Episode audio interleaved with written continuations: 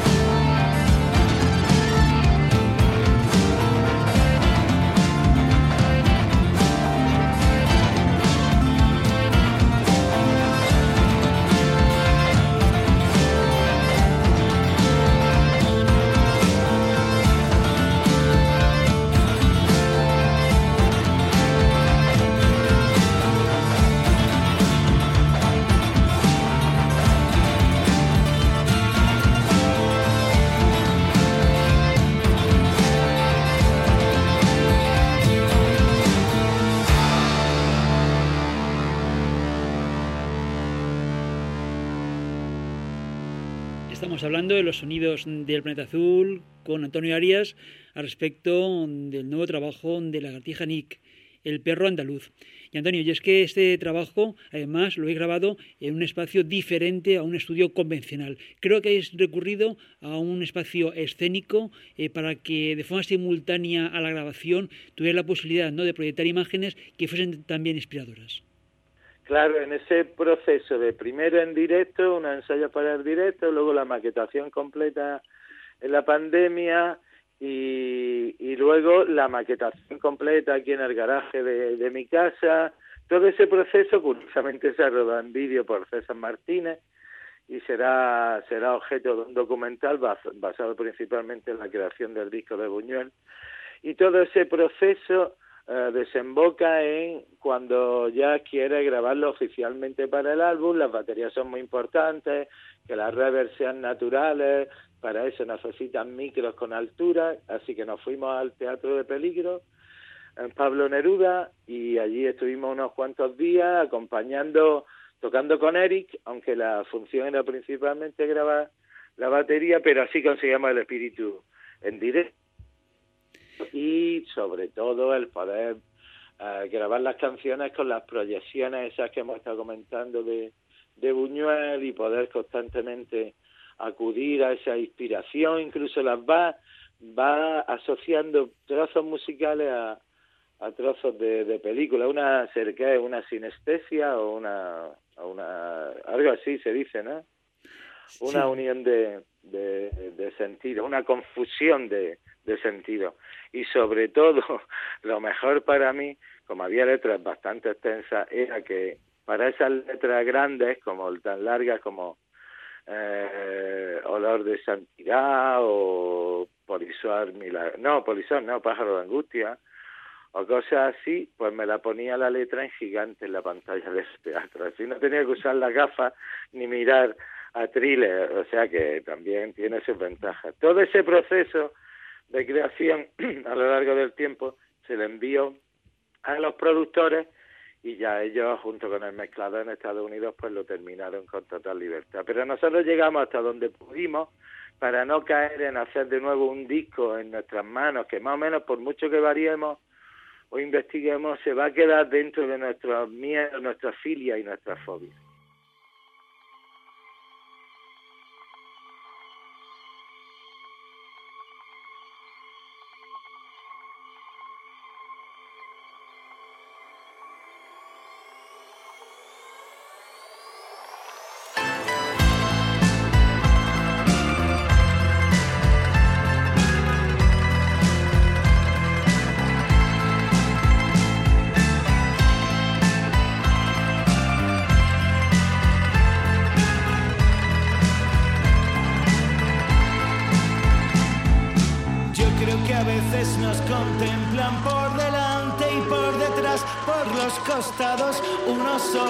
Rencorosos de gallina, más terribles que el agua podrida de las frutas incestuosos, como los ojos de la madre que murió en el patíbulo, pegajosos como un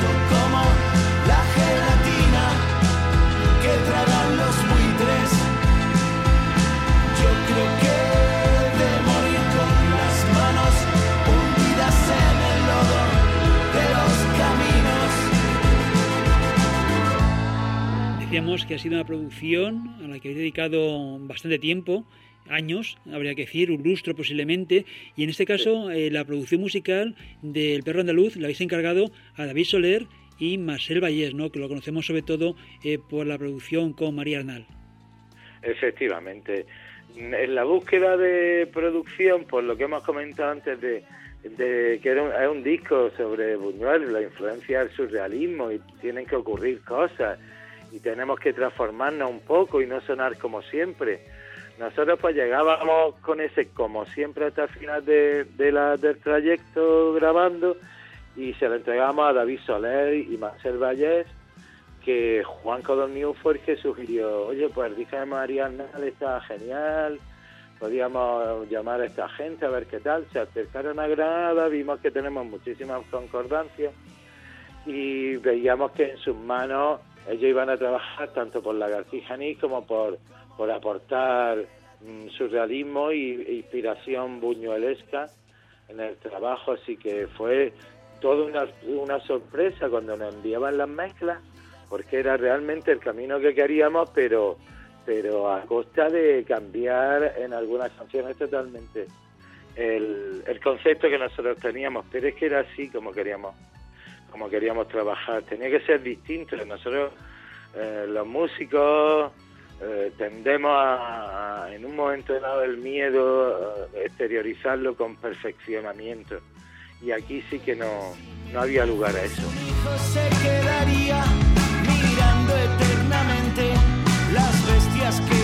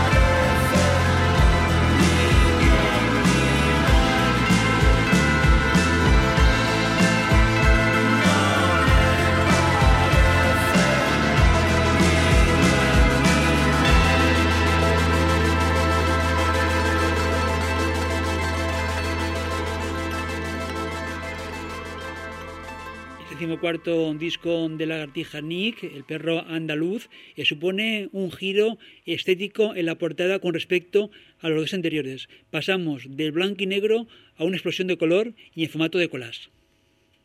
Sí, fue maravilloso, como eh, en la búsqueda también de la portada habíamos inventado una idea la de hacer un collage de Lorca con cabeza de perro, a imitación de Bowie, del disco este, Diamond Dogs o, también usar el cuadro de Goya el perro este semiendido. Esa era un poco la idea. Y en esa búsqueda eh, encontramos que Alfonso Puyal, que es una eminencia intelectual y artística, trabaja en la Universidad Autónoma de Madrid, no, no me haga mucho caso, pero en la Universidad de Madrid, en una de ellas.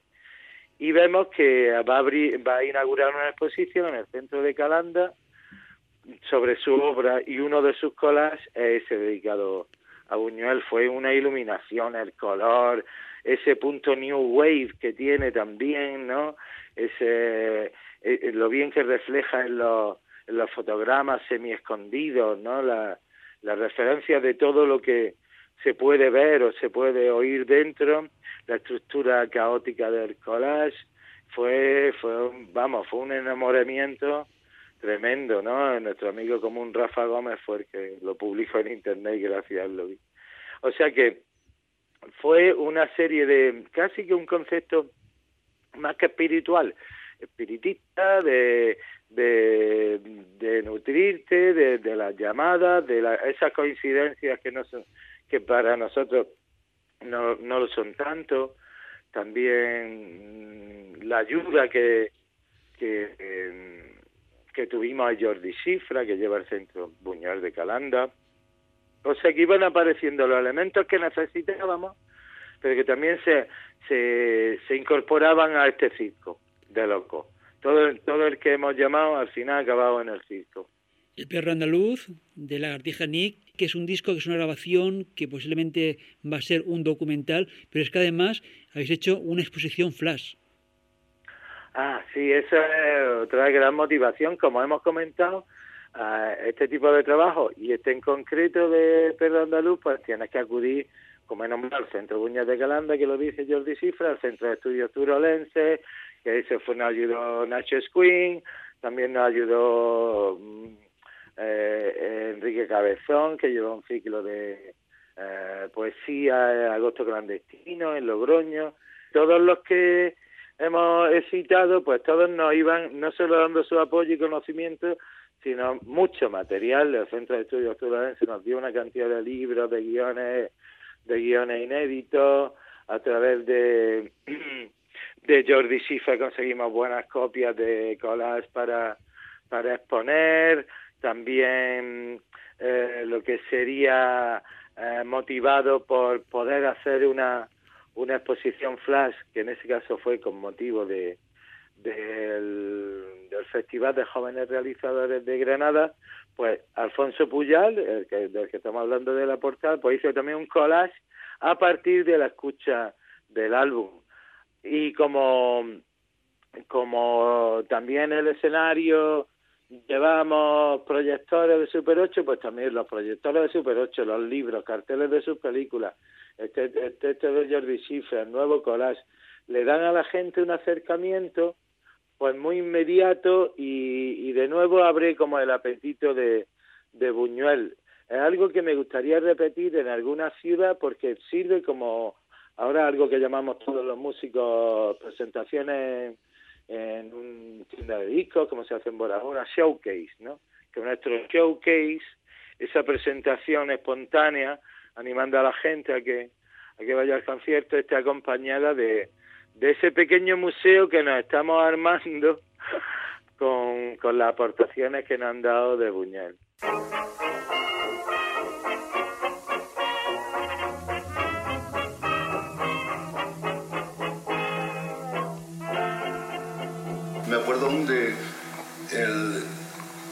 Limehouse Blues, me acuerdo muy bien. Blues es jazz ya, ¿no? Blues. Me acuerdo perfectamente del Limehouse Blues. Esto era el año 20 lo que pasa es que llegaban a Zaragoza, llegaban el tempo y el, y el ritmo llegaba pervertido, la síncopa.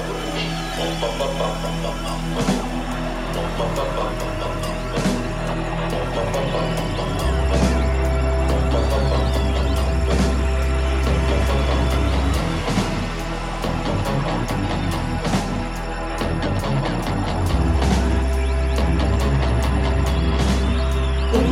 plesiosauro dormía entre mis ojos mientras la música ardía en una lámpara y el paisaje sentía una pasión de Tristán e Iseo. Tu cuerpo se ajustaba al mío como una mano se ajusta a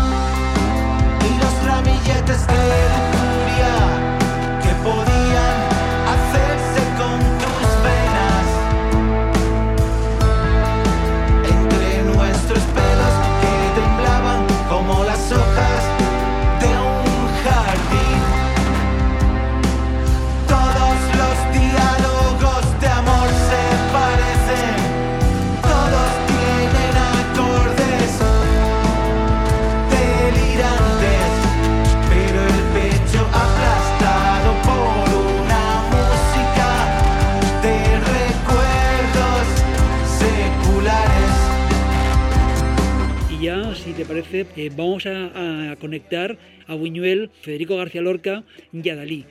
Creo que era un triángulo en que a veces mm, tuvo sus ciertos roces. Claro, eh, son como cualquier grupo. Yo he estado en un grupo toda la vida, en uno y otro, y sé que, ese tipo de asociaciones se van modificando, ¿no? Dos, se unen dos y luego dos, y luego se cambian, tres contra uno, o uno o dos contra tres. El caso es que ellos sí crean a partir de, de, esa conexión en la residencia de estudiantes un, nuevo un nuevo impulso cultural que bueno para, para nosotros sigue muy presente hoy. Tenemos por supuesto que Buñuel con el título pues nos trae pues al ofendido Lorca por ese mismo título, pero nos lo trae. Entonces, una manera de que ya está Lorca ahí, aunque no esté, ¿no? Eh, es tremendo, es algo que para mí me parece fantástico, aunque a Lorca le doliera, le doliera un poco. Dalí es el necesario transgresor, el que lo rompe todo, todas las normas, el que el que va a hacer lo que nada, ese que sería de lo va a hacer, lo va a hacer, pues ese lo hace. Y Buñuel aporta ese brutalismo onírico al surrealismo, una voz propia, es surrealista antes, antes que Lorca, no digo que lo influenciara porque para mí que la influencia de Lorca viene por la recomendación de Dalí después de leer Romancero Gitano, pero ahí crean un, grupo muy muy interesante en el que abarcan muchísimas disciplinas, todas en formato poético, digamos que mm, Lorca es poeta poeta, pero Buñuel es un cine poeta y eh, Dalí es un pictopoeta. Y como no, como habíamos tratado la figura de Lomar, pues también lo metemos en ese grupo, ¿no? Me refiero a que en directo establecemos diálogo y aprovechamos esa invitación lorquiana que hace Buñuel en el título para para que no sea obsesiva, una presentación obsesiva, sino que se abra a Lorca, a Bardelomar, a todo en diálogo, de manera nada obsesiva y incluso al incorporar Guernica en el concierto incorporamos también la poética en cierta forma de Picasso, ¿no? de Sueño y Mentira de Franco, el poema. Así que eso es lo que lo que lo que más nos motiva incluso eh, eh, que, ellos tampoco sean el fin en sí mismos, sino que todo sea un tirar del hilo.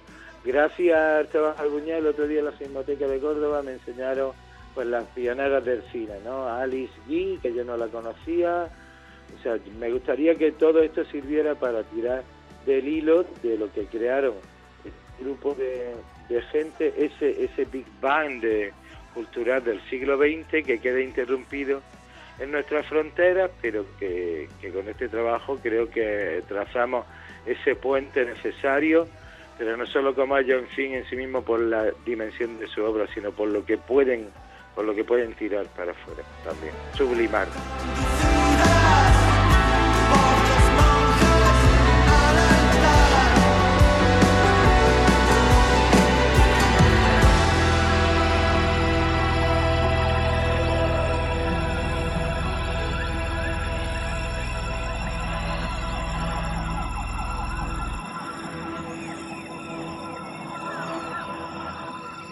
Antonio, si nos vamos a ir mucho por las ramas, pero no sería más recordar el, encuentro de Dalí con Lorca cuando le, ofrece el romancero gitano, eh, cómo se lo rechaza, ¿no? Y eso a Lorca le dolió mucho. Claro, ya venía dolío, ¿no? Pero, pero como podemos comprobar, hasta el final de sus días, Dalí, en una película que ahora no me acuerdo el título del año 74, súper rara, eh, él está solo, luego hay imágenes como de Cohetes, una película catalana. Hasta el final de sus días recita el romancero gitano, es tremendo. Luego Buñuel también hasta el final de, los sus días valora la, la, obra de arte que era Lorca en sí mismo, ¿no?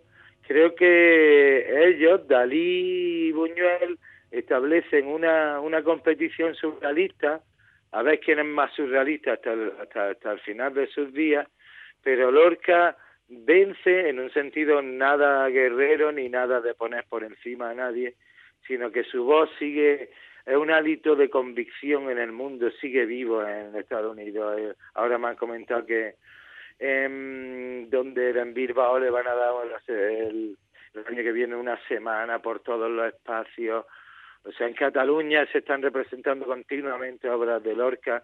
Ahí hay un ahí hay una victoria de, del perro ese de que decían, del perro dócil y alegre. Y ellos, sin embargo, Dalí, bueno, es se la adjudican a Dalí, la adjudican auténticas burradas, ¿no? de, de haber dicho cuando mataron a Lorca burrada, o que, o Buñuel, con, con su comportamiento con Federico y con su hermano debido a la homosexualidad. Pero eso no es, no queremos quitar nada de eso a la hora de enfrentarnos con estos personajes. Lo asumimos tal y como vienen y tal y como son. Porque habrá muchas cosas que no entenderemos en la perspectiva del tiempo, pero pero no se trata de, de juzgarlo, sino de abrazarlo y, y, dejarnos llevar por su arte, que es, lo que a ellos también tanto les dolió al separarse y al digregarse. En la memoria de Buñuel el dolor profundo de la separación con Dalí. Uh, Lorca como como es la primera víctima, ¿no? Como a todos les pilla, aunque creo que también con Buñuel lo ve Lorca y Buñuel se reúnen, no sé si en Barcelona, no sé, en los años 30. O sea que todavía queda mucho por investigar también, a que la gente siga siga profundizando en, en, eso, pero ampliamente, ¿no? Porque también está Maruja Mayor, queda muchísima gente por, por seguir reivindicando en las mujeres y que este y que este disco así un poco viril en algunos aspectos sirva sirva también para para eso y no para para maquillar la historia no no para profundizar si entrar si no admitimos las contradicciones de estos personajes no estamos entendiendo nada porque no admitiríamos ni las propias eh, dando una última pincelada a ese triángulo, Buñuel, Lorca y Dalit, eh, voy a, a, leer un pequeño fragmento que viene en la inmensa biografía de Ian Jackson, de Federico García Lorca, y me voy a ir al capítulo donde precisamente eh, citan eh, la película Un perro andaluz. Y dice Ian Jackson lo siguiente. Si hemos de creer unas declaraciones muy posteriores de Luis Buñuel, hechas en 1980, los recuerdos de Buñuel no son siempre muy fiables, Ángel del Río le contó en Nueva York, en los años 30, después de la vuelta de Lorca a España, que el poeta le había dicho durante una estancia estadounidense, Buñuel ha hecho una mierdecita así de pequeñita que se llama un perro andaluz.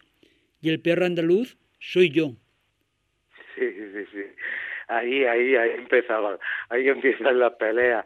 El caso es que él se siente, Lorca, Federico se siente ofendido porque como yo, mira, ahora que ha sacado el tema de Ian Gibson, una ayuda muy importante ha sido, el, o sea, Laura García Lorca, a través del Centro Lorca y también la Casa Museo de Federico García Lorca, donde pudimos acceder a todo el archivo, de consultar el archivo de Ian Gibson hace poco sobre Buñuel, que es una maravilla, ¿no? Ahondando en todas las cosas que, que completan el estudio y el caso es que mm, viendo eh, la, los archivos que tenía Ian Gibson sobre un perro andaluz, efectivamente en una declaración en rueda de prensa, ellos dos dicen que no hay ningún perro ni hay ningún andaluz en la película, pero que no le hubiera importado porque los perros son alegres, son dóciles y son muy ingeniosos y que dan mucha alegría, que en el fondo era como como que estaban llamando perro a Lorca, eso es lo que él le sienta también mal, ¿no? Le sienta fatal y, y, y claro, luego él dice, pues alguna, alguna burrada, ninguno podía estar en desacuerdo con las obras artísticas que ellos, no, deberían, ninguno puede, poder podían, claro, pero era la relación de entre ellos, pero creo que la admiración tenía que ser mutre, mutua, aunque fuese silenciosa, porque luego Lorca se mete al poco tiempo en lo que es un guion surrealista de, de Granada a la Luna.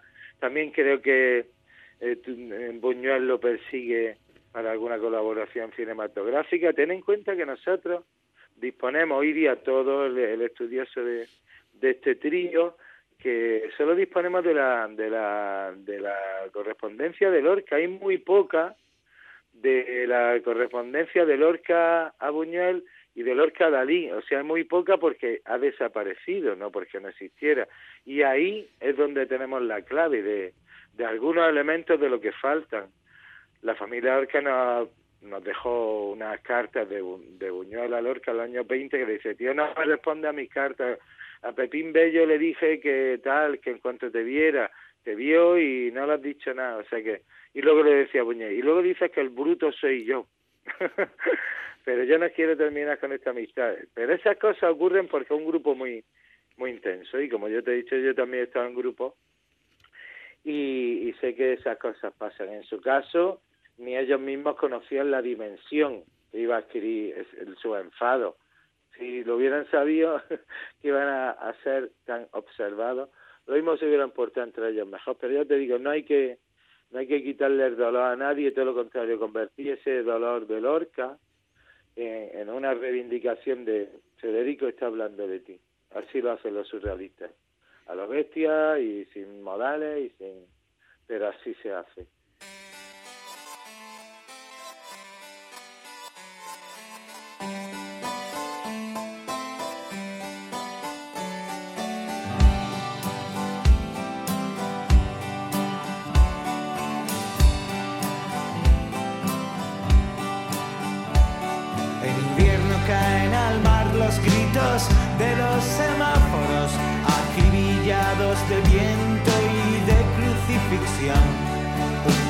Puede naufragar en una gota de mi sangre, de mi sangre cuando cae sobre el pecho de una marquesa Luis XV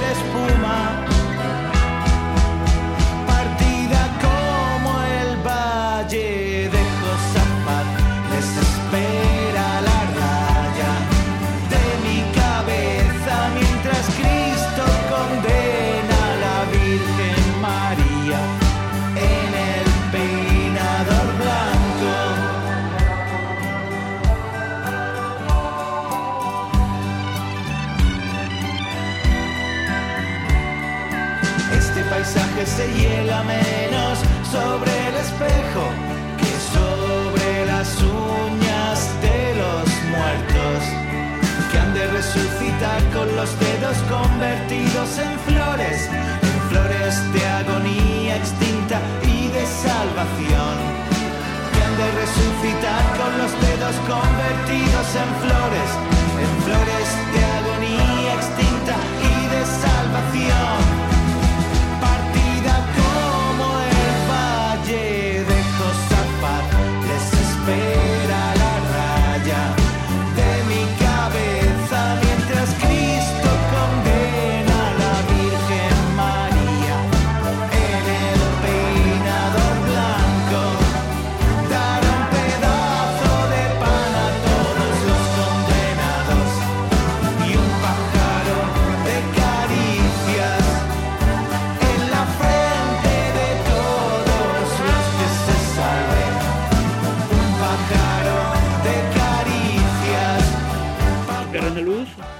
trabajo de la artija Nick, un álbum nuevamente inspirador, nuevamente rompedor y que no vas a hacer otra cosa que felicitarte a ti al frente de una banda donde también está Juan Codorniu en las guitarras y coros, JJ Machuca en el teclado, en los sintes y coros y Eric Jiménez en la batería y percusión, además de invitados, como hemos citado a lo largo de la entrevista, como David Montañés, Edu Pacheco o José Sánchez. Así que enhorabuena por este trabajo una auténtica maravilla que abre numerosas ventanas y que espero eh, tengamos ocasión ¿no? de asomarnos a ellas. Por supuesto, es una invitación en muchas direcciones y ha sido un placer estar en los sonidos del planeta y de hablar contigo.